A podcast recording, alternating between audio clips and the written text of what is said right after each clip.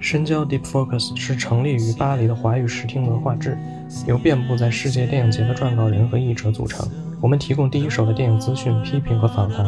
并且深入观察世界电影工业。同时，我们也在中国以及世界各地组织线上和线下文化活动，致力于构建迷影生态，捍卫批评精神，和读者在全世界一起看电影。也欢迎大家在微信、微博和豆瓣关注深交 Deep Focus。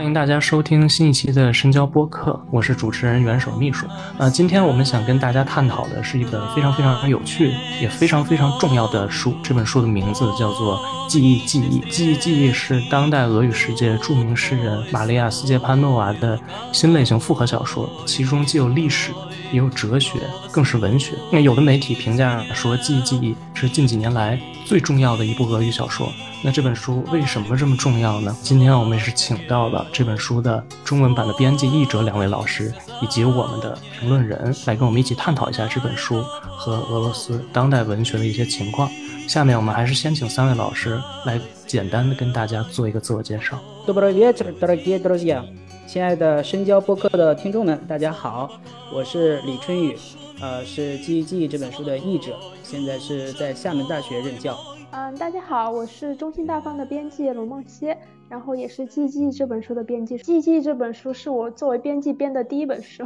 两位老师好，深交的听众朋友们大家好，我是深交作者彭若愚。啊，其实我最开始想问的问题，其实还是对编辑老师哈，就是您是怎么样想到要做这样一本书的，然后您是怎么样找到李春雨老师来做这本书的翻译的呢？嗯，其实我做这本书，作为一个新人做这本书，准确来说不是我找到这本书，而是我接手这本书。但接手这本书就是这句话也说的不准，因为就是。这本书相当于是出版行业其实比较复杂嘛，他会签很多的选题，然后我作为新人编辑，我公司入职的时候，相当于是在我们公司的选题库里找找书，然后我其实算是一眼就相中了这本书。嗯，做这本书的一个很重要的原因是因为我入职，包括我当编辑的一个初心就是，其实我是想做俄语当代文学，就是当时还不是当代俄语文学，当时就是想做俄语文学。然后为了做俄语文学，也了解了一些这些的现况，就是特别想做一本当代俄语文学的书，刚好在我们的选题库里看到了这本书。然后关于找到这个译者，李春雨老师不是我找的，但是这后面的就是译师我是知道的。就当时我们其实是一开始是找的那个刘文飞老师，因为刘文飞老师是国内俄语界比较领军的人物。然后刘文飞老师接到这个稿子之后，说的是他觉得应该这样一个非常年轻的文本，应该给一个年轻有为的译者来译，然后就。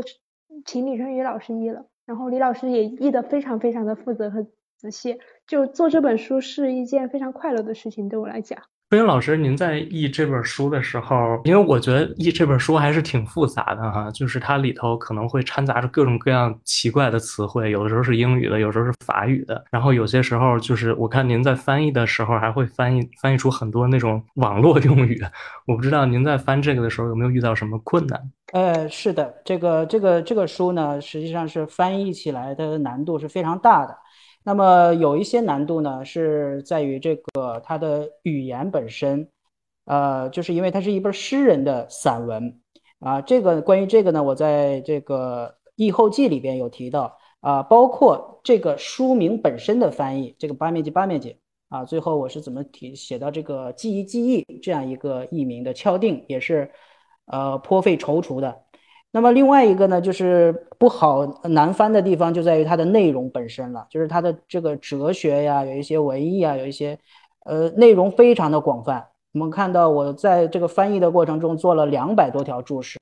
等于说我在翻译的时候呢，要不停的停下来要去查阅资料，呃，它里边提到的有一些这个相关的文学作品，我都要去找来，至少要了解一下它的这个大致的内容，然后有很需要查阅很多的东西。所以这本书呢，实际上是我翻译进度最慢的一本书，到目前为止。因为目前为止呢，我也翻了有十来本书了。那么假假设我其他的翻译一个小时，就是初稿的话，一个小时能翻一千字的话，那么这本书顶多就有两三百字。所以它的翻译整个进度呢是非常的慢的，就是当时翻的时候也是很痛苦。但是呢，痛苦就是痛并快乐着，因为有的时候你找到一个。呃合适贴切的字眼的时候，还是很得意的，就是有有小兴奋的在里头。所以这个翻译这个事呢，就是苦乐自知的这么一件事儿。你还提到有一个地方是吧？是说有一个文件，它是一八九一年的文件，然后那里边的文件呢，我是采用了文言的方式去译，对吧？什么有敬达之约、如之奈何这样的词汇。那这个主要的我的考虑呢，就是因为它是一个档案文件，而这个档案文件呢是一八九一年。一八九一年，如果我们回到当时的中国。中文的那个语境的话，它呃必然是文言的，所以我就用了这样的一种呃这种翻译这个语言，呃，这个是我觉得是由于文本本身的一个需求的，啊，另外说到那个网络用词啊，首先需要指出的是，整本书里头这个网络用词是非常的克制，就是我觉得顶多有三两处这样子。那么首先呢，就是在有一地方是细思极恐。呃，我们在编书的时候，梦溪也有跟我提到这个问题，我们也探讨过这个网络用语能不能用。首先，我的一个看法呢，就是选择性的用，选择性的使用，因为我们知道这个语言本身它是在不断发展的。那么这个网络词汇呢，有很多它的这个无论从它的辨识度、接受度，还有使用度方面，都已经进入了我们的这个日常的语言，包括很多的这个字典里边也在不断的收录这些网络用词。所以我觉得这个用是没有问题的，用在什么时候？我觉得，因为这个作者呢，他本身他是七二年的，所以他是七零后的一个作家，而且呢，他本人就是做网站的，所以他对于这个网络词汇呢，实际上是呃非常熟稔的。所以在这本书里边，我就有这些地方呢，我就觉得是可以使用的。当然，这个使用的前提就是不能够有违和感。那么为什么会在这两个地方用了这两个词汇？我给大家具体解释一下哈，就是一个地方呢是那个叫做细思极恐，那么它的上下文呢是说他的那个有一个笔记本，他的一个习惯就是把随时随地有一些什么那个凌乱的思路呢就记在笔记本上，然后他后来呢他读到一本书叫做《The Silent Woman》，然后它里边呢描写了一间屋子，那个屋子里边的东西乱七八糟，非常的杂乱无章。他就突然发现，就是说这个这个屋子呢，就跟自己的笔记本非常像。然后这个时候，他的原文是一个破折号，e ad root gavade ashushenie，就是这个是一个什么意味呢？首先，这个 root gavade 这个词呢，它是一个口语词汇，它是惊悚的，呃，指小，也就是说呢，还就是令人恐惧，但是又没到那个份儿上啊，就是说有一点怕怕的那种感觉啊，想起来要怕怕的。然后它关键是有一个破折号一 add root gavada 去写呢，这个一呢，这个破折号和这个一在这儿连起来的时候，它就表示了一种语气，有一种缓和的语气。它不是说一种直接的一种恐怖的印象，而是说给你造成一种感觉。然后你去琢磨的时候，你就会发现这个事情是有点可怕的。哎，我就当时我第一反应就是细思极恐。你看“细思极恐”这个词儿，我觉得它是非常非常好的，就是你仔细想来，越想越可怕。它是一种迟缓而混乱的这么一种感觉，所以我就觉得这个“细思极恐”这个在这儿用用在这儿呢是非常的贴切的。还有一个地方呢是就是那个傻傻分不清楚，他是讲呢，就是说他去在家里边看那个老照片。那他就发现呢，在他的祖母辈的堂祖母吧，大概是这样一群人，他不是很认识。然后他们的名字呢，非常的相近，相近到就是分不出来的地步。原话是这样的。第二次又提到这个地方，说记忆当中只剩下了一些像顺口溜一样的，就是他们三个人的名字。哎，这个时候我也是同样是在翻译的时候，就是很很显然，他这里边呢，就是有一种调侃呢。啊，有一种戏谑的语气啊，在这个地方，所以当时我就用了这样的一个这个傻傻分不清楚啊，所以这个就是我在翻译的时候有这样一些啊技术上的一个处理啊，我就补充一点吧，就是作为编辑来讲的话，我是认可译者译者的这种处理的。首先是因为本身它的文风的问题，虽然就是记记整体来讲，我们如果非要画的话是划划分在严肃文学里面，但是。它包括它的原文啊，它其实有一些地方它不是那么死板的，它的原文读起来就不是那么死板的。因为我手里也有记忆记的英文稿子啊，当然英文版的是在后，比中文版的要出的更厚一点，这个我们之后会讨论。嗯，它英文版的翻译其实也不是那么死板的，所以我觉得就是加上之前李春雨老师说的，本身他作者也是一九七零年生的，也是用我们的话来说，他其实算是一个新媒体的编辑，我不知道这个定义算不算准准确啊。所以我觉得对于他的这一个文本的话，我是很认认可李春雨老师的一些处理的。两位刚才也就是一直在提哈，就是这个斯捷帕诺娃他的这个身份，我觉得确实是很有意思的。就是一方面他作为一个诗人，然后他写了这样一个散文式的这样一本书；另外他本人他实际上也是在网站做编辑的这样的一个职业。那其实我觉得可能国内的读者对这个作者本人可能还不是特别的了解，不知道两位可不可以给我们稍微的简单的介绍一下，就是斯捷潘诺娃在俄罗斯当代文坛他是一个怎样的地位？对他平常就是他有一些怎样的著作？杰巴诺呢？他首先他是一个非常著名的诗人。那么写这一本小说呢？就我现在目前得到的信息呢，小说作品呢他是写的比较少的。而且本身呢，这部我们这个《记忆记忆》这本书呢，把它定义为小说，本身就是有一些争议的啊。作家本人也在承认，他说他是不大会写小说的。我们其实可以想，就是这本小说类的作品，可能他。不大会再有出现，就是首先他是作为一个著名的诗人，另外呢，其实他非常有意思的一点呢，就是我们刚才也讲到了啊，他是一个呃俄罗斯一家独立文艺资讯网站的一个创办者兼编辑，而且她的丈夫呢也在这家网站工作，就是说他这个这个嗯月访问量可以达到一百万啊，就是实际上就是一个新媒体编辑，像刚才梦溪说到的啊。那么这就是他的一个工作状态，就是非常的积极的这样一种非常活跃的这样一种状态。但是这个人非常有意思在地方，就是在他写作的时候，他就会寻找一种半隐居的状态。我们就像书里边呢，一百八十五页啊，描述了一个场景，说他呃非常喜欢这样的一个一个场景，就是哎去到一个穷乡僻壤的小房子啊，在那晒晒太阳、发发呆、读读书啊、写写字儿，就是无人打扰的这样一种幸福时刻。他就是这样的。那我有一次给他写信呢，过了好几天才回。然后他说呢，他刚结束啊闭关写作，而他所在的那个乡下 Dacha 是没有网络的，而且就是在三月份啊，这本书刚入围长名单的时候，俄罗斯的文坛呢也很轰动。然后她丈夫呢就发一条这个社交网站上发一条评论，说感谢大家的祝贺啊，说这个女主人公呢就玛利亚啊斯捷曼诺娃，她现在正在一个没有网络、没有手机信号的地方。所以呢，这就很奇怪啊，就是看似非常矛盾，就是出世又入世的。实际上，这样的一种他的一种个人的这样一种气质呢，就深刻的啊影响了这本书。我们可以看到这本书呢，它同时既是私密的、家庭的，同时又是开放的、世界的。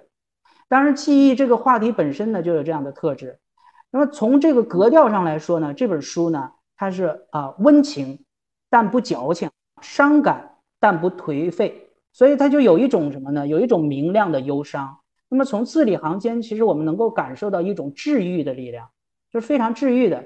那么很多人呢就说这个书呢，它是啊反记忆的，是对记忆的解构。那也许是可以这样理解。但是从另外一个角度来讲，我们看完这本书之后呢，哎，我们并不会说啊对家族记忆不再去关注了啊，因为它是徒劳无益的嘛，而是仍然会去保存它，去探究它。啊，去了解，但是我们的这样一种态度就不会那么功利了，不再那么执念，所以这是对于这本书的一个感受。那么这种感受呢，实际上就跟这作家本人是有直接关系的。我想补充一点，就是关于斯基潘诺瓦他这个人一些更比较浅显的信息吧。斯基潘诺瓦这个人的话。因为我身为编辑，当时在编这本书也做了一些功课。就我首先留意到的就是他的这个诗人的身份，就是李春雨老师一说，我就想起来了。我作为他的编辑，可能比较遗憾，就是我觉得他也可能不会再写类似于小说的。他之前出过，其实算是十几部书了，但基本上都是出的诗歌。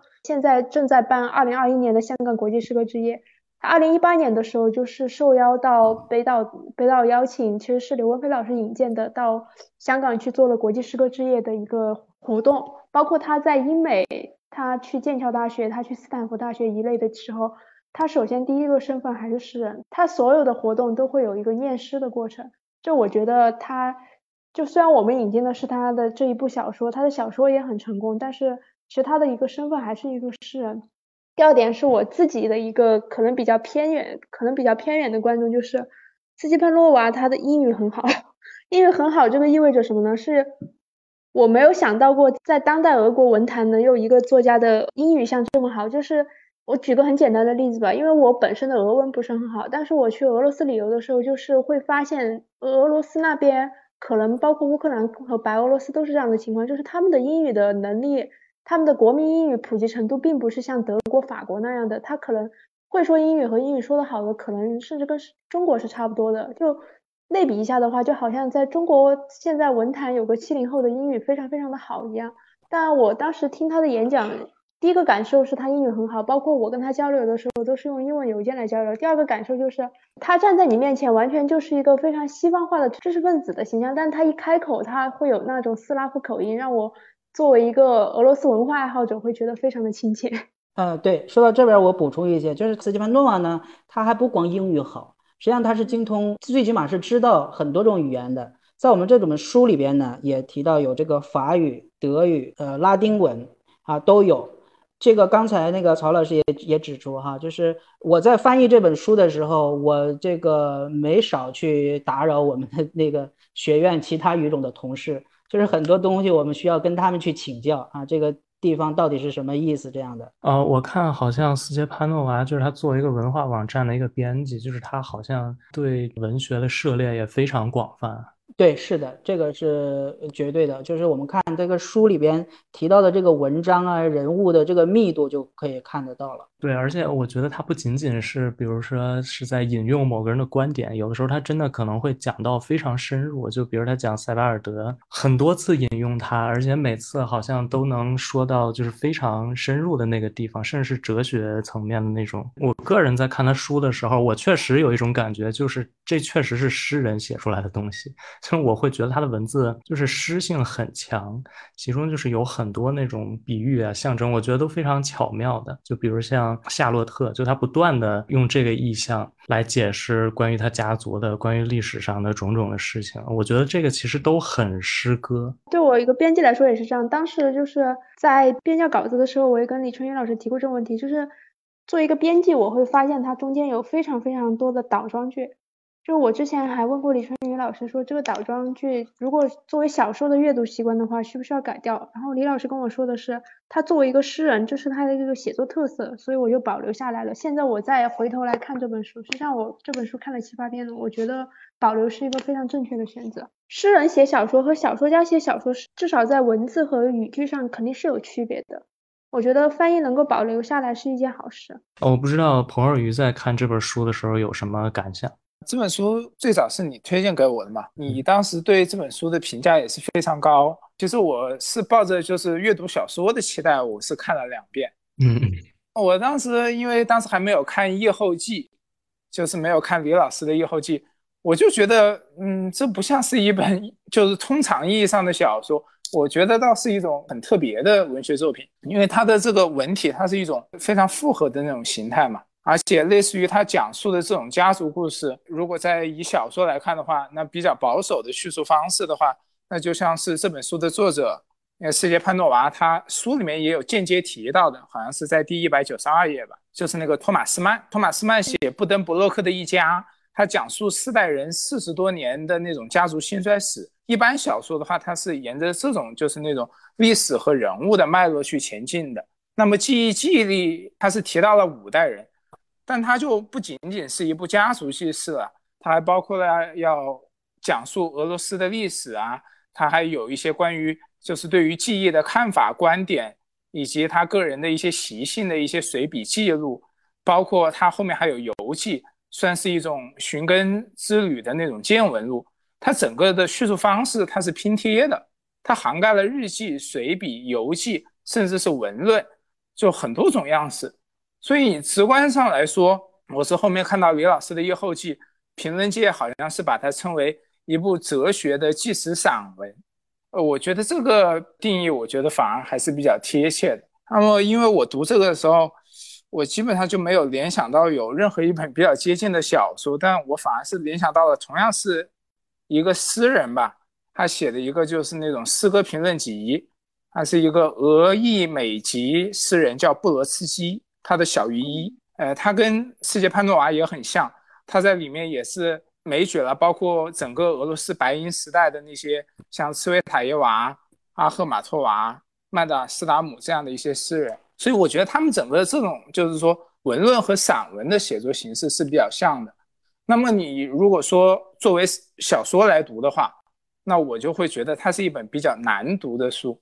嗯，难读当然我不是说它难看，我是说就是我基本上我在每看一处地方，我觉得我都要很费思量，因为它的整体结构它比较松落，但是它的信息量一点不少，它的信息密度我觉得是非常大的。这李老师也译了整整两百多条注解嘛。如果说你抱着读一般小说那种追求故事情节的流畅和人物形象的丰满。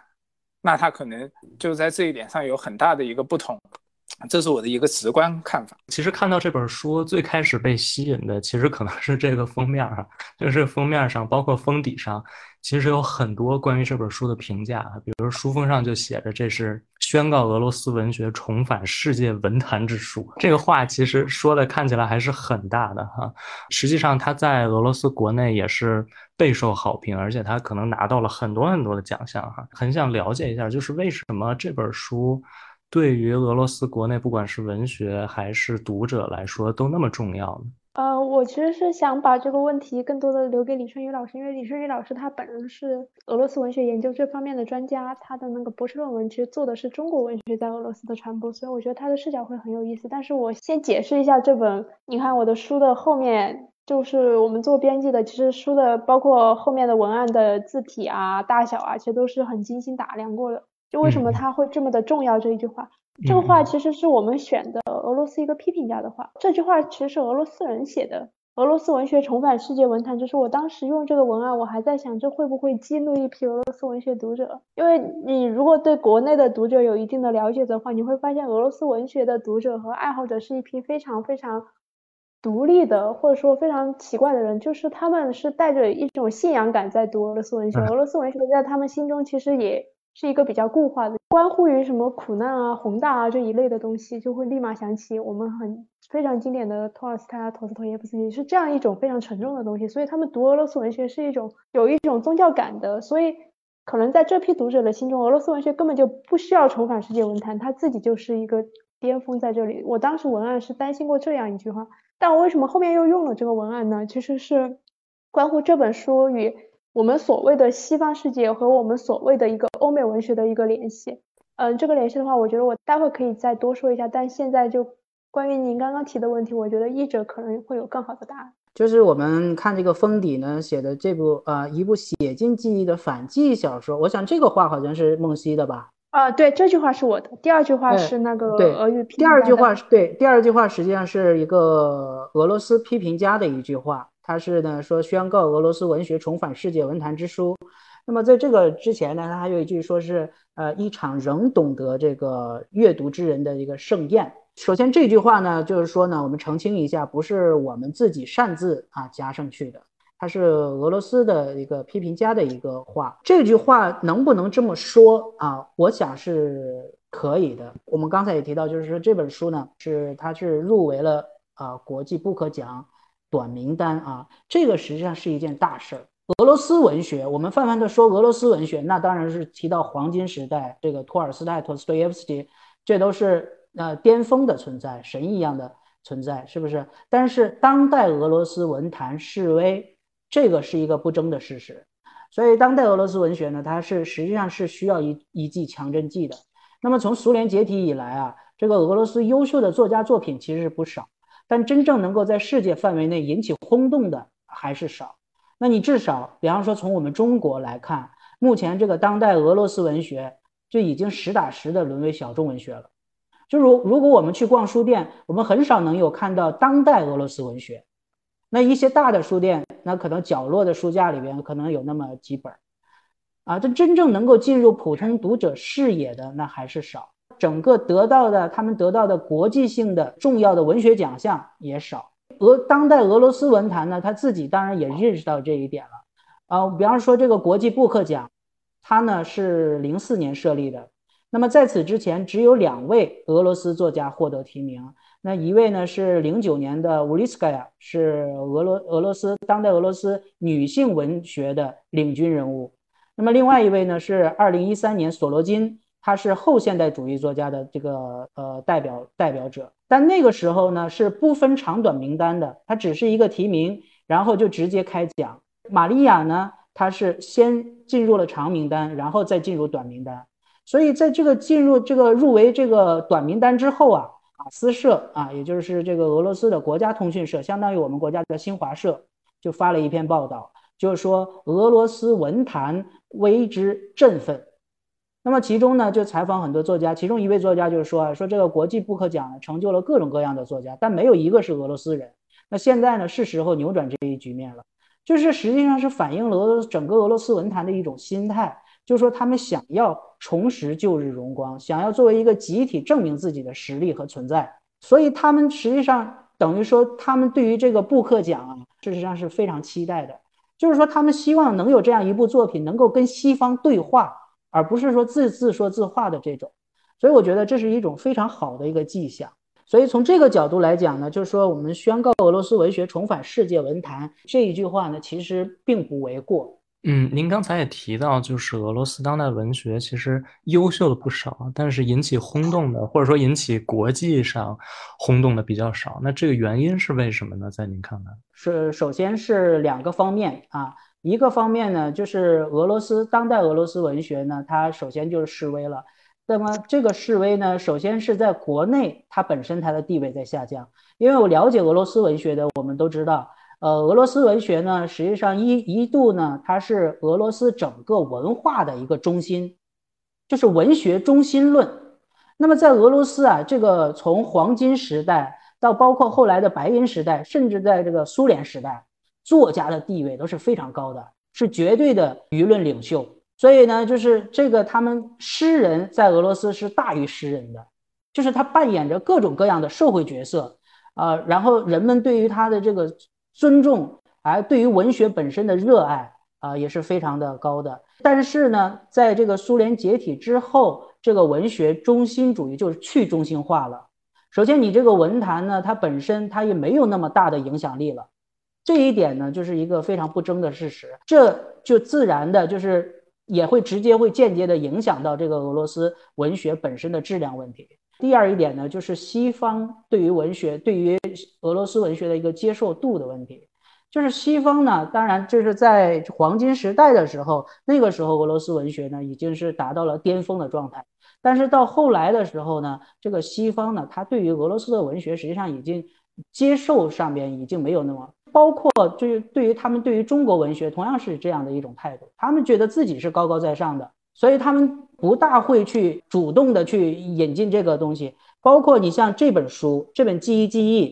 这本书，它首先是在欧洲那边火起来的，包括在德国那个地方，啊，中信呢这边，据我了解，也是从德国的个出版商那边引进了，对对，引进了这个这本书的版权，而这个英文呢，英文是什么？英文是今年才出版的，所以它也是相对滞后的。说到这个当代俄罗斯文学，它这个首先它本身的这个质量啊，影影响力呢，它是在下降。另外呢，就是跟它这个整个的文坛的一个状貌有关系，还是有很多不错的、值得关注的这个作家作品的。那么当代俄罗斯文坛呢，它大体来讲呢是三大流派。首先呢就是这个后现代主义，后现代主义呢目前就是代表者啊，就是佩列文和索罗金。那佩列文呢？这个作家，我们中国内引进的还是比较多的，像他的《百世一代》啊，《夏伯阳与虚空》啊，这些都有译本了。然后刚才说到的那个索罗金呢，索罗金他刚才入选布克奖的那个是叫做《特辖军的一天》。他这部小说呢，就是他设计了一个背景，就是说几十年之后，俄罗斯君主制复辟，然后重新成立了特辖军，然后他就把这个呃特辖军这一天的。干的种种的坏事儿啊，写了一遍，啊，就说这是一种反乌托邦小说。但是当然，这个后现代主义呢，也是没有那么大的风头了。从两千年以后，进入新世纪以后，这个后现代主义就嗯没有那么大的这个风头了。现在反倒是有一种强烈的趋势呢，就是现实主义回归。其实我们知道，黄金时代的俄罗斯文学就是现实主义，批判现实主义。实际上，这才是这个俄罗斯文学最擅长的。我们看黄金时代的那个小说，就是故事，他们讲故事、塑造人物，然后做社会分析，这种能力是非常强的。那么，现实主义回归了之后呢，实际上就是重拾这样的一种文学传统。这里边有一个值得大家关注的一个女作家呢，叫做古泽尔雅辛娜。这个古泽尔雅辛娜，她是达达族的一个女作家。那么，在二零一五年出版了首部长篇小说，叫《祖列伊哈睁开了眼睛》。这部小说我们国内是有译本的。这本小说当时也是获奖很多，在国外呃影响也是比较大。那么今年呢，是他是刚出了他的第三部长篇小说，所以这个作家呢，他的创作密度和质量啊都是很高的。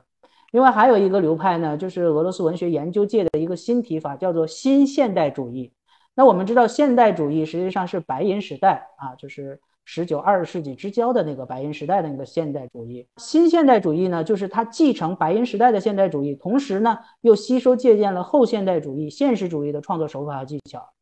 那它同样是抛开具体的社会历史层面，然后去探讨永恒的存在问题。那比如它会架空这个时间和空间，但它不是穿越啊，它会比如说同一个啊，在空间层面会有不同时间的存在。比如两个人啊，他在中世纪啊，你的这个森林里头散步，然后就捡到一个，比方说可口可乐瓶子啊等等这样的，所以它是呢，把它称作就是新现代主义。所以这里边呢，就是最值得关注的就是，实际上就是这个现实主义回归，这是一种整体趋势。现在不管它是后现代主义也好，还是新现代主义也好，它都在逐渐的往现实主义这种俄罗斯最强大的文学传统去靠。这种是趋势是非常好的，因为俄罗斯的这个文学的强项就在这个地方。我也是接着补充李春雨老师的吧，因为李春雨老师更多是从一个俄语文学专家来讲，我就讲一下，就是作为俄语文学爱好者，我的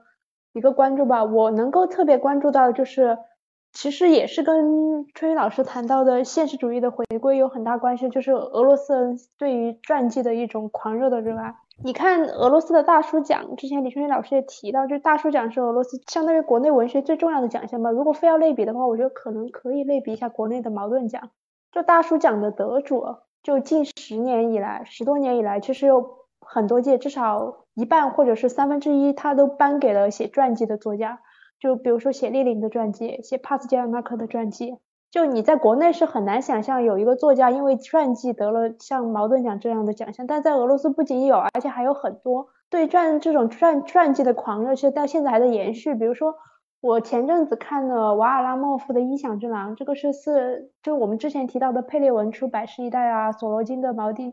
它其实都是在这个书系下面的，是四川文艺出版社出的一套当代俄语文学的书系，还在继续写。我我是很喜欢那本书的。这本书严格的来讲，我觉得是有点非虚构跟虚构边缘的，因为它在它虚构了一个白银时代的一个故事，其实核心还是指向俄罗斯即将去哪里的一个问题。但是很有意思的是，这本书的作者是中间有一位人物的原型是普里什文，而我去查了一下资料，果然果然这本书的作者是写过普里什文的传记。就也就是说，他一个写虚构的作家，写小说的作家，他一开始也是有人物传记的基础的。我觉得人物传记可以这样理解，这其实也是我理解的 G G 为什么能够在俄罗斯引起关注和引起讨论的一个原因，是因为 G G 这本书就指出了这个问题，就是当代的俄罗斯，它虽然它有对现实主义的回归，但是它有一个对于传记的关注，对于传记的关注就其实是一个对于过去的想象和重塑。我自己知道的不在俄罗斯的文学领域，是在俄罗斯的整个文化领域，是很多人是往前看的，有往帝俄看的，有往苏联看的，当然也有往外看的，有往西方看的。但其实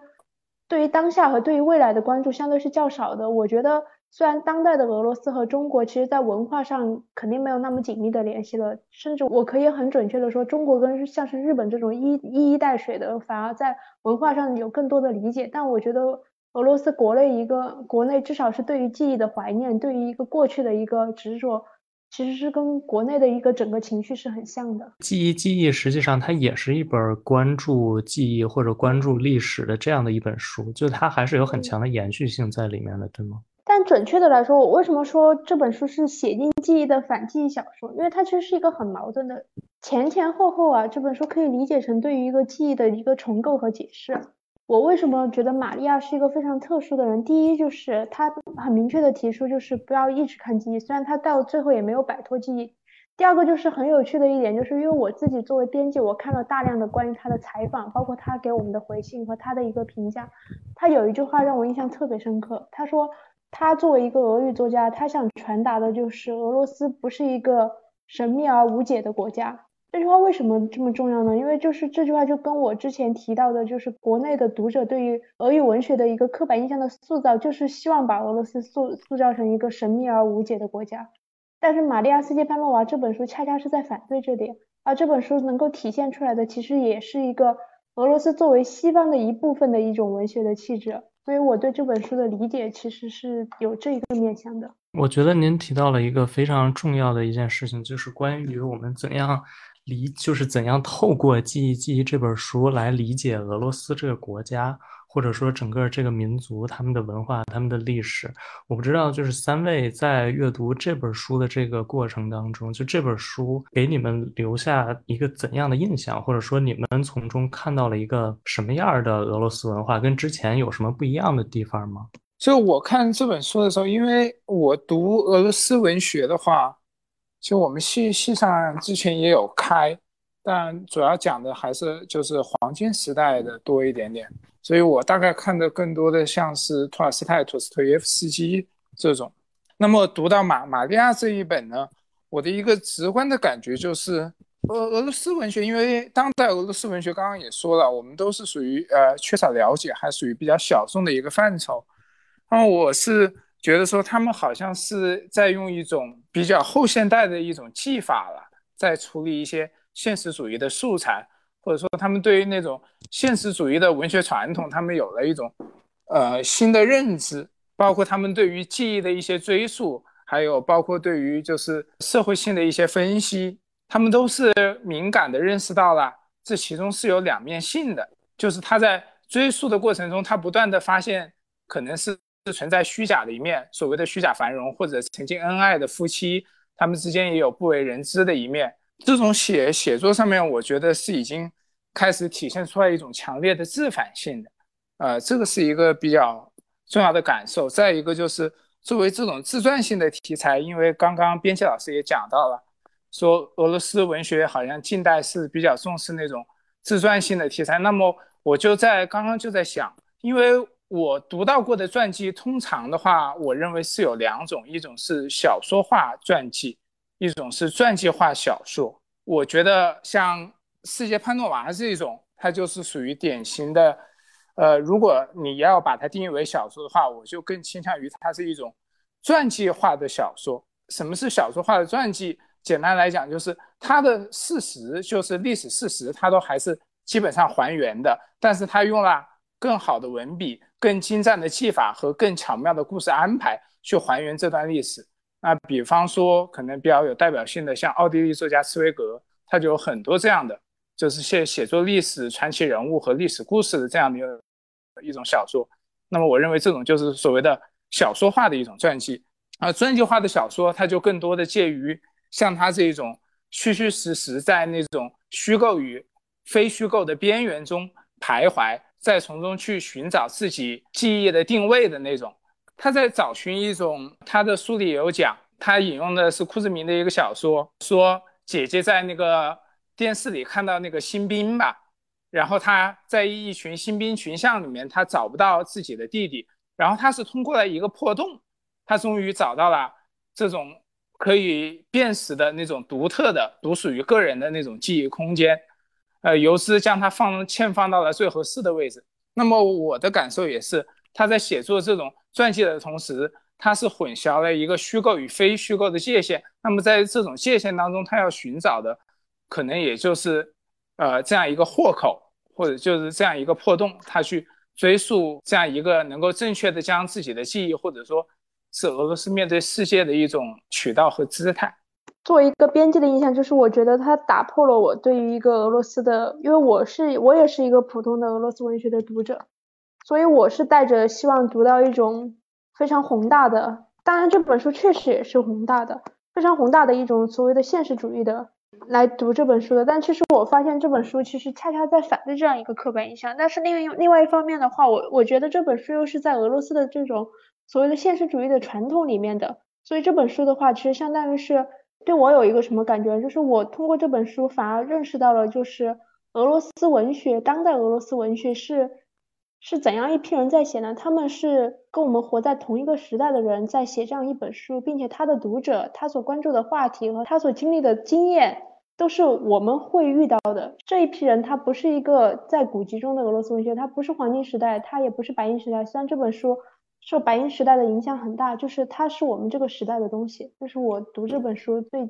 直观的一个感受。我也来说一下啊，就是刚才若愚其实提到一个非常重要的一个呃。一个一个东西，就是说呢，这本书实际上它是，呃，在这个虚构与非虚构边缘，实际上它是抹除了虚构与非虚构的界限啊。我们怎么去定义它？其实我觉得到并不是重要的，这个是一个仁者见仁，智者见智的事情。我也是最近啊，就是在呃不断的就是重新回头去读这个书的时候，我才发现就是有这样一个啊一个东西，就是这本书的结构呢。啊，实际上它是非常独特，而而且呢，构思非常的精心的。我们看它一共是分成了三部，那么第一部呢，它是九个章节；第二部十个章节，哎，第三部呢四个章节。那它是为什么会有这样一种啊一种这个结构呢？实际上，在那个俄文原版的这个八面记八面记呢，实际上这个书名下边呢，这个书的封面上。还有一个词儿写的是 romance，这个实际上呢是作者本人对这本书的一个题材的一个界定。哎，这种东西是实际上相当于是他们的一个俄罗斯的一个文学传统了。我们知道果戈里他有《死魂灵》，对吧？《死魂灵》这本书呢，我们都认为它是一个呃无可争议的小长篇小说，对不对？但是呢，这个果戈里本身对它的定义就是一个长诗，他说这是一部长诗。所以这个当时这个词也是写在这封面上的。这里边说的这个 romance 这个单词呢，它非常有趣啊，就是它跟这个俄语的这个长篇小说 roman，它就多了一个 z 啊，一个尾音。我就觉得呢，它就是由由此呢，就是取缔了小说的虚构，而平添了几分如丝如丝的诗意与哀愁。那么同时呢，这个词呢，它又是从对应英文的 romance。就是翻译成汉语就是呃浪漫曲啊，或者是罗曼斯。所以这本书其实我们可以看到，它这个实际上是它的结构是一个音乐性的，它就是非常像一一首这个三段曲式的浪漫曲。那它的结构就是 A B A 撇儿。那第一步我们可以看到，它主要就是围绕这个家族人物展开的，像他的姑妈呀，什么他的呃太姥姥怎么。第二步呢，就是把这个视野扩大到了二十世纪的西方文艺界的。这个众多知名人物，那么第三步呢又怎么样？又回归到了家族人物身上，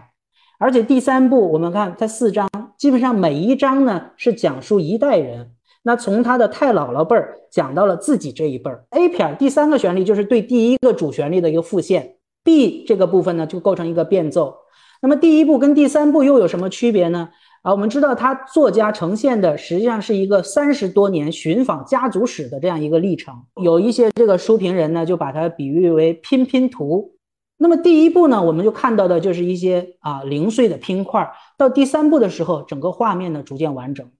哎，这种构思是非常精心的，就是作家呢想邀请读者跟他一起完成这个拼图。但问题是，这个拼图他已经拼过一次了，他知道。这个拼图它是怎么怎么个样子的？而这个拼图的乐趣就在于猜测和试错，所以他为了不剥夺读者的这种乐趣，他就只能怎么样呢？假装不知道。所以他在写作的过程当中，他就有意无意的隐匿了一些信息。我们比方说第一部的第四章叫做《死人之性》，在这一章的开头呢，就是说他十二岁的时候在家里边犄角旮旯乱翻，结果呢，竟然在一个箱子底儿呢找到了一个老旧的真皮钱包。里边什么都没有，除了一张照片，而这个照片上竟然是一个陌生的裸体女人。哎，大家可以想一想，作家发现这张照片是在一九八三年，这张照片的当时的他的年龄大概是三，至少是三十年了，往前推就是五十年代。那我们知道，苏联呢对于这个性的这个话题呢是十分忌讳的，而且当时这个照相机是吧，照相技术也没有那么普及。所以大家可以想象一下，这样一种事情在当时来讲是多么出位、多么离经叛道的一件事儿，对吧？那么这个钱包是谁的呢？这个女人又是谁呢？那么她的裸照怎么会跑到这个钱包里来的呢？但作家就啥也没说，直接荡开一笔，就将叙述呢又转移到了作为记忆载体的照片。那么直到我们看到最后第三部的时候，哎，谜底才揭晓。所以这就是这部小说啊，它非常勾人的一个地方，就是作家用这样的一种隐匿信息的这样一种方式来制造了很多很多的悬念在这里方。这本小说你为什么它会读起来之后呢？它会吸引着你，就是读下去。这也是我的一个对这本小说的一个呃感受。我觉得这本书确实对我来说就是非常有意思的一个地方，就是它啊不仅仅是有些时候它会隐匿一些信息，而且有的时候它可能会就发散的非常开。尤其是我觉得在第二部整部当中，就是他其实给了我们很多完全超出于他自己家族本身故事的那种，甚至有点花边式的那样一种故事。但是其实他又并不是完全抽离出来的，而是跟这些东西都密切相关的。比如我印象很深的就是那个，其中他讲到了一个。人叫康奈尔，就康奈尔这个人做盒子，就这件事情，我觉得就很有意思。就是他其实本身跟他家族的那些经历其实没有任何关系，他其实是个美国人，但是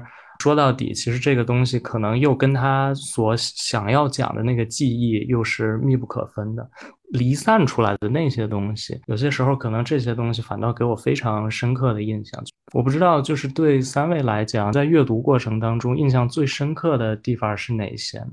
我感觉深刻的地方还挺多的，尤其是点的问题。其实我印象最深刻的地方，我翻一下，因为书就在我旁边，是中间有一段，他说那一段就是他当年太姥姥，他太姥姥当时是在国内革命，然后因为革命的事情闹得有点大，然后最后被家里人送到法国去求学。他就描写了一下那个片段，他说他的太姥姥当时在法国留学的时候，他坐过的那一个长椅。在同样的这一个时候，普鲁斯特之前在干什么？然后同样是在这个时候，法国巴黎又有哪些人在干什么？过了几个月之后，列宁又做了什么？这些人当中的几乎任何一位都对其余人的存在毫不知情，每个人都各自为政，囿于自我命运的透明袖筒中。我为什么全书就是看下来对这一段的印象是特别深的呢？包括我做摘抄都是会首先做这一段的，因为这一段其实把我拉回到一种关于个人历史和。更宏大的一种历史的关系中间来去，他的第一句其实就是写我的太姥姥从一九零八年女婿巴黎起，余下的往后面全都是在描写在这一段时间，可能我们他的太姥姥当然是用我们的观念来讲就是一个小人物，当然在如果读完这本书，我们会发现他的太姥姥其实也是一个背景深厚的人，嗯，只是刚好跟历史擦肩而过而已。下面的所有的都是我们所认识的名人，当然他。这样的一种写法，其实给了我一种画面感，就好像是，比如说我其实读过阿赫马托娃的传记，我也读过关于卡夫卡关于就是到访巴黎的一些记录，但是我从来没有把这东西联系在一起过。他这样一个短短三段的记述，其实就是让我把我自己的记忆中的读到的，就是我读到的那些关于所有的文化名人的孤立的历史，包括那一段就是一战之前的那一种。孤立所有孤立的历史，就突然好像放在同一个平面上，让不同的人物来演绎了。其实这个的话，给了我一种过去的当代感，就是我读到这三段，没有什么时候非常充分的认识到过他们是活在同一个时空下的一群人，没有什么时候更充分的认识到过所有所有的小人物，包括他的太姥姥和所有的大人物，其实在当年那个年代都是非常平等的生活着的一群群像。所以这是我对全书印象最深的一段。那我就也讲一个地方啊，就是在这个呃第一部第二章结尾部分，那么有一有一段话，这段话呢，这个就是关系到这个这本书的语言，因为我们知道这个是诗人的散文嘛，那诗人的语言呢，在在一个语言上面都非常考究，这个小说的语言呢是非常致密的。而且在每个句子啊、段落和章节的内部呢，都包含着这个叙述速度的一个变化，和构成了一种律动。那表现在文字上呢，就是长短句错落有致。而且呢，它通过对这个叙述速度的把控和调整，整个情绪和感情它的饱满度都是不断变化的。而且这个作家呢，他有一种非常敏锐的直觉，啊，就像纳博科夫他在长篇小说《死刑邀请》里边说到的，说拥有鹿一样的嗅觉和蝙蝠一样的触觉。所以文本当中呢，有很多的细节啊，看似漫不经心呢，实则耐人寻味。就是这里边呢，我不知道时间允不允许，允许的话呢，我想给大家朗诵一小段俄文。在这个第一部第二章的结尾部分啊，就是这段俄文。这边呢是讲呢，就是他在这个萨拉托夫，他呢作家呢根据这个朋友呢提供的地址啊，找到了他祖太老爷曾经居住的老宅子。在这个呃老宅子的后院呢，有非常的感情的一个呃情感上的一个波动啊。В дворе я долго возил руками по сырому сарадовскому кирпичу. Там все было как надо и даже больше того. Никогда не виданный, никем мне не описанный двор моего прадеда безошибочно узнавался как то самое. Разночтений не было никаких. И дощатый палисадничек с кустом золотых шаров, и кривые стены их дерева и кирпич, и какой-то, кажется, стул со спидой и перепонкой, стоявший у забора без особой причины – были свои, сразу стали мне родственники. Тут, говорили они, тебе сюда. Довольно сильно несло кошками, но зелень пахла сильней, а взять на память было решительно нечего. Да и не надо было никаких сувениров. До такой степени я вспомнила под этими окнами все, с каким чувством высокой природной точности я догадывалась о том, как тут у нас было устроено, как жили здесь и зачем уезжали. Двор меня, попросту говоря, опнял. И потоптавшись еще минут десять, я ушла, основательно постаравшись его усвоить, вынуть картинку, как вынимают зеркало из рамы, и вставить ее в базы рабочей памяти накрепко, чтобы никуда не делалось и сидела прочно. Так оно и вышло. А из окна поезда было видно длинные блестящие канавки вроде арыков, бегущие вдоль дороги. И один раз маленький пыльный смерть, крутившийся на пустом переезде. Что-нибудь неделю спустя мне позвонил саратовский знакомый и, смущая, сказал, что перепутал адрес. Улица была та, номер дома другой. Простите, Маша, мне страшно неловко. И это примерно все, что я знаю о памяти.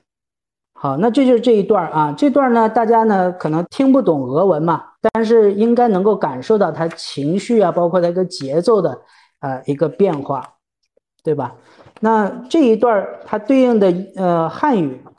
好，我我也花了两分钟的时间给大家啊，读一下哈，这一段对应的汉语啊，就是在后院我久久地摩挲着潮湿的萨拉托夫墙砖，院子里的一切都完好如初。这个我从未见过，也从未听任何人描述过的太老爷的院子，被我准确无误地辨认出来。无论是圈着重瓣金光菊的木板栅栏，还是曲折的院墙和墙上的木料砖块。亦或是栅栏旁边随意摆放的那把凳面破损的凳子，都与我一见如故。他们在说：“你终于来了。”院子里有股强烈的猫骚味儿，但被花香盖住了，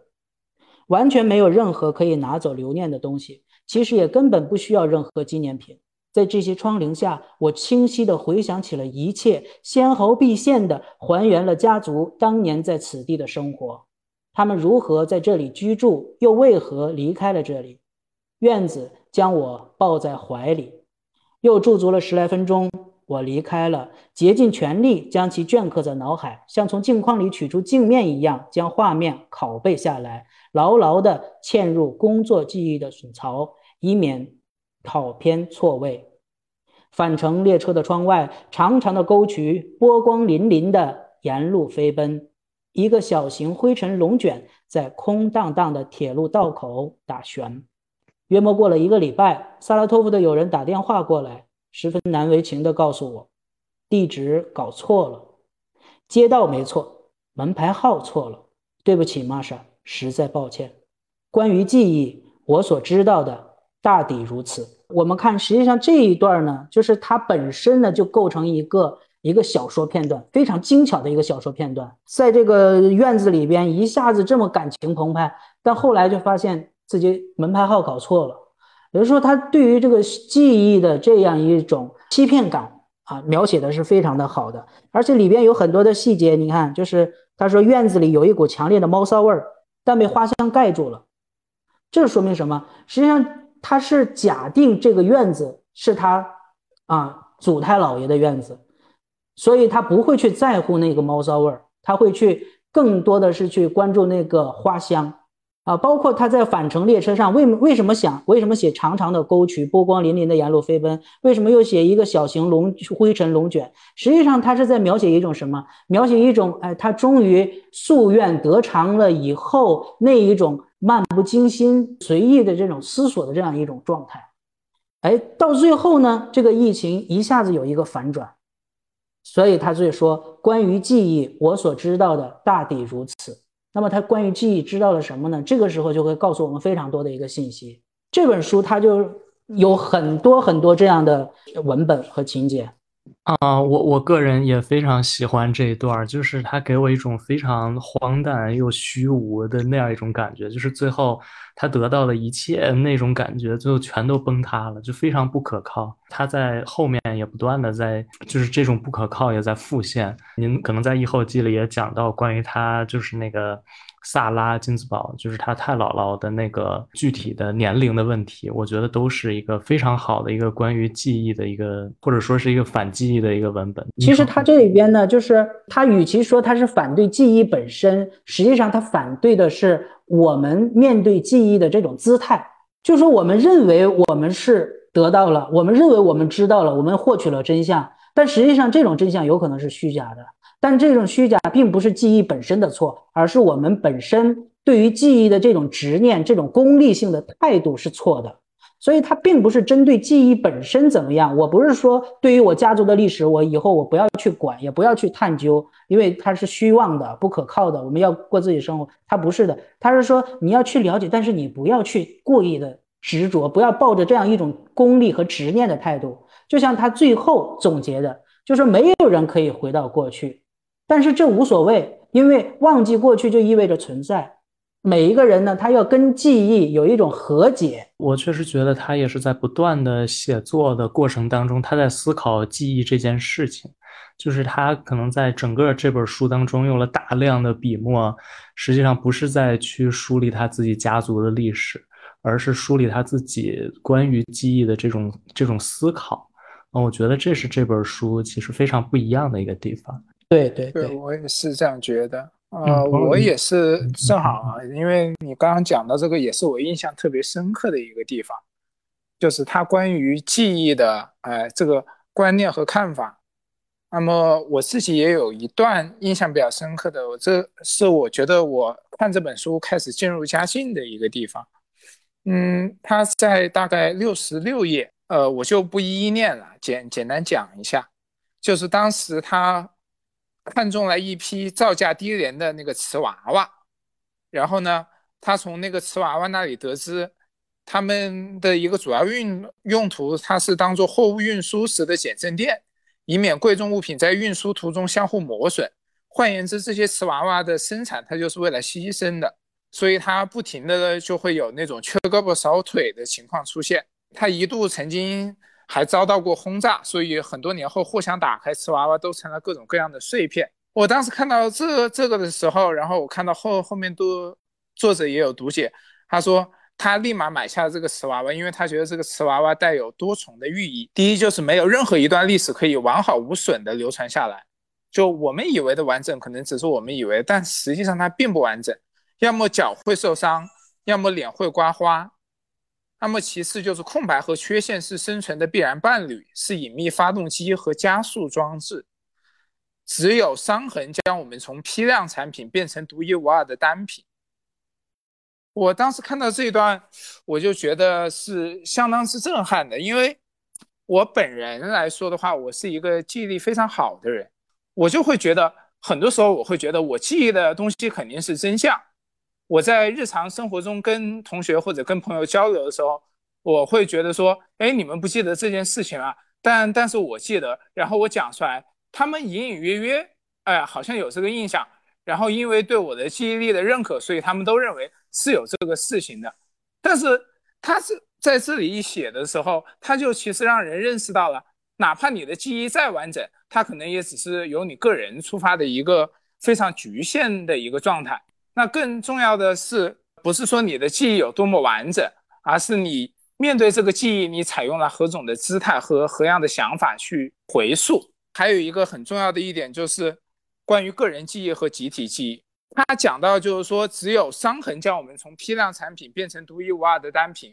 我认为是很对的。我们如果把我们就想象成这样的一批瓷娃娃的话，我觉得那大家都是就是说是一个这集体，是没有所谓的个性或者个体记忆可言的。那么只有说遭到了一定的伤痕和苦痛之后，我们每个人他可能会形成自己独一无二的记忆点，形成我们独一无二的个性。最后，我们可能是幸存者，也可能是会被遗忘掉的，因为破碎的东西你再也无法找回。我们的记忆丢失了，那留存下来的就是一些保存完好的、集体的，就是具有相同特点、宏观交集的时代集体记忆或者时代记忆。那个人的记忆在这当中其实是会湮没无闻的。但是你换换言之，从集体记忆跳脱出来，我们个人的记忆又是如此宝贵的。哎，这是我看到这一段的时候，我是有相当大的感动。呃，我觉得刚才特别有意思的一点就是，三位在选取这个自己最喜欢的部分的时候，其实真的是完全不一样的哈。有的人就是他选择了就是关于自己家族本身的，就像春雨老师刚才提到的。那刚才彭若愚就提到了一个瓷娃娃，实际上是一个相对比较呃离散的这么一个意象，就是可能跟他家族的关系不是非常密切。然后可能像编辑老师他又提到了，实际上是那个年代。和那个时代其他人的这样的一些一些叙述，跟他家族本身也并不是联系特别密切哈，所以我觉得就从这儿我们就可以看到，就是这本书它的内涵和外延其实都是非常丰富的啊，所以我觉得也是在这个意义上，可能《记忆记忆》这本书它阅读门槛还是很高的。我觉得它对读者，尤其是就是中文这个环境之下的读者，其实阅读的要求是很高的哈，无论是这个。题材上，它的这种思辨性、评论性、哲学性啊，再包括它这个结构上，这种像刚才一哲老师提到的，像它这种 A B A 撇的这种这样一种结构哈，有一种网格化的，也是片段式的这样一这种叙述，再包括他非常私密的这种家族式的这种。讲述，我觉得都很难说在国内会引发一个比较强的，或者说比较好的这样一种评价。但是我好像看到，就是这本书在俄罗斯国内，他拿到了一个很重要的一个读者选择奖。那其实我有点想知道，就是为什么这本书它在俄罗斯会得到大众的青睐呢？就是为什么？呃，这个是这个是什么问题呢？就是是我们的问题吗？还是说他们？对他们的历史有一种不一样的、更深刻的理解呢？相对于我们，嗯，在国内其实是这样的，一开始就有我们之前提到过的所谓的小说、小说题材的。那那位老师若雨老师也提到说，他如果把这个当成一个小说来读是很难读的。但如果你不抱着小说的期望，你比如说你一开始就觉得自己是在读一个文学评论，那它可能反而是很好读的。其实这本书。作者本人，因为我们也做过很多作者的采访，作者本人是不希望他有那么高的门槛。当然，由于他自己的一些阅读量啊，包括他的写作方式，可能会让门槛显得一点有点高。但他其实他对这本书的期望是怎样一种期望呢？就是玛利亚她在采访里面说过，就是他希望这本书是你拿起这本书，你随便翻到哪一页，然后你可以开始进进入阅读。如果你时间不够了，那你就把这一点读完，然后你下次再读的时候，你再随便翻翻开某一页。这其实也符合之前对他的所谓的一个李春雨老师反复提到的一个拼贴化的地位。就你读这本书，不要带着一种很重的责任感，说不用，我不用搞清楚每一个人是什么样的，甚至都不用搞清楚他们这一家繁复的一个关系。当然，我在后面做了一个家谱，就是理已经理顺了这一个关系。就是哪怕你读这本书，比如说你读到了文学评论那里，你能有所触动；比如说读到家家族故事这里，你能有所触动；就或者是你读到哪里，对记忆能够有个新的理解。那其实作者的目的就已经达到了，就是你把这个不要当成一种很完整的小说和任务来看，那我觉得其实这本书的门槛相对是没有那么高的。这个家谱在就是俄文版里会有吗？还是这个是您家？嗯，这本家谱是我做的，就是我当时是考虑，因为我自己也是一个俄罗斯文学的一个读者嘛，就是。我其实接触的比较多的，也就是读史这个板块，就很多人会反映，就是说不是不想看俄罗斯文学，是里面的名字实在是太绕了，又有爱称，又有昵称，又有其他的称呼，而且有很多重名的。我我当时在做这本书之前，我就想过说，如果我要做一本俄罗斯文学的话，我一定要把它的这一个给理出来。虽然就对于我这种看俄罗斯文学比较多，也是看书稍微多一点的，其实这个不构成问题。但是如果你是对于